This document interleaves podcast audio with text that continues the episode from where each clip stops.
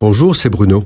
Merci d'écouter ce podcast. N'oubliez pas de vous abonner et d'activer les notifications afin d'être averti chaque semaine des prochaines sorties. Dans un pays idolâtre, au milieu d'une famille idolâtre, Abraham entend la voix de Dieu qui lui demande de quitter la ville où il habite, ainsi que toute sa famille, pour aller dans un pays dont il ignore tout. Il obéit.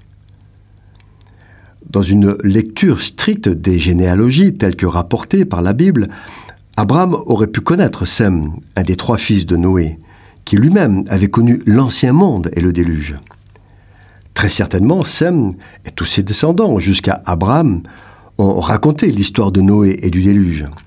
En effet, tous les descendants de Sem vivent dans la même région, comprise entre la Mésopotamie, la Chaldée, l'Arabie et l'Asie mineure. Ils ont dû parler aussi de l'ancêtre Adam et du Jardin d'Éden. Ils vivaient dans une tradition orale où les choses se transmettent de père en fils. Et lorsque Dieu parle à Abraham, il a dû être surpris, mais le nom de l'Éternel ne lui était pas inconnu. À cette époque, bien qu'il y ait quelques velléités monothéistes issues de la branche sémitique, le polythéisme est absolument majoritaire. C'est l'époque de la fin de la domination sumérienne, avec notamment la fameuse stèle, connue sous le nom de Code d'Amourabi. Terak est le père d'Abraham. Il habite Ur en Chaldée avec ses fils où sa famille se livre à l'idolâtrie. Le nom Abraham signifie père élevé. À Ur, il a épousé Sarah, sa demi-sœur. Terak Convaincu par Abraham, quitte Ur avec Lot, son petit-fils, pour aller en Canaan. Mais il s'arrête en route à Haran. À Haran, Abraham se souvient de l'appel de Dieu. Il a 75 ans.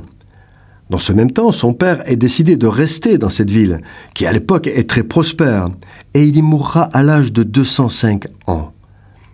Abraham quitte le reste de sa famille et sa patrie pour aller vers la terre promise par Dieu, un voyage qui va durer une année.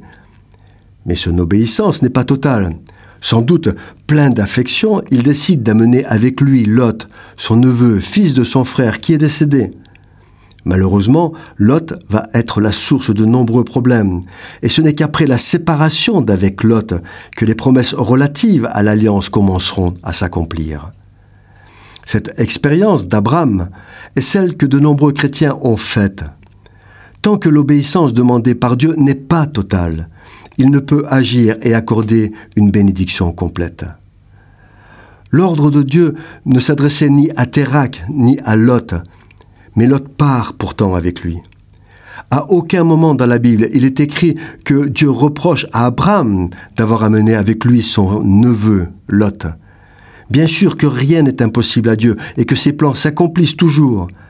Mais en attendant, que de temps perdu, et peut-être même que de douleurs qui auraient pu être épargnées. Malgré cela, le chapitre 11 des Hébreux cite Abraham comme un héros de la foi, disant C'est par la foi qu'Abraham obéit et partit pour un lieu qu'il devait recevoir en héritage, et qu'il partit sans savoir où il allait. Sa foi agissante est un modèle pour tous les croyants du monde. Cette chronique vous a été proposée par Bruno Oldani et Jacques Cudeville.